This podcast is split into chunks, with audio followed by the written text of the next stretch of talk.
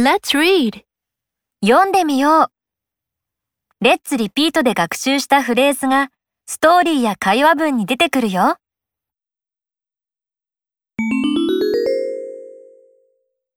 外国に住んでいるタイラーの友達が自己紹介しているよ。Hi, I'm Flora. I'm from China. I can speak English. I study science. I go to the library every day. I want to be a doctor.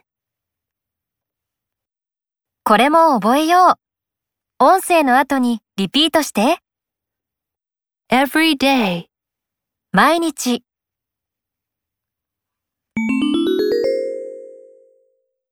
次の友達はどんな子かな Hi, I'm Charles. I'm from America. My father comes from Canada. I speak English and a little Japanese. I read Japanese comic books every day. I like listening to music. I like singing songs too.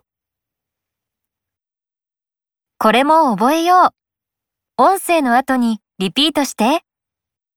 A little. 少し。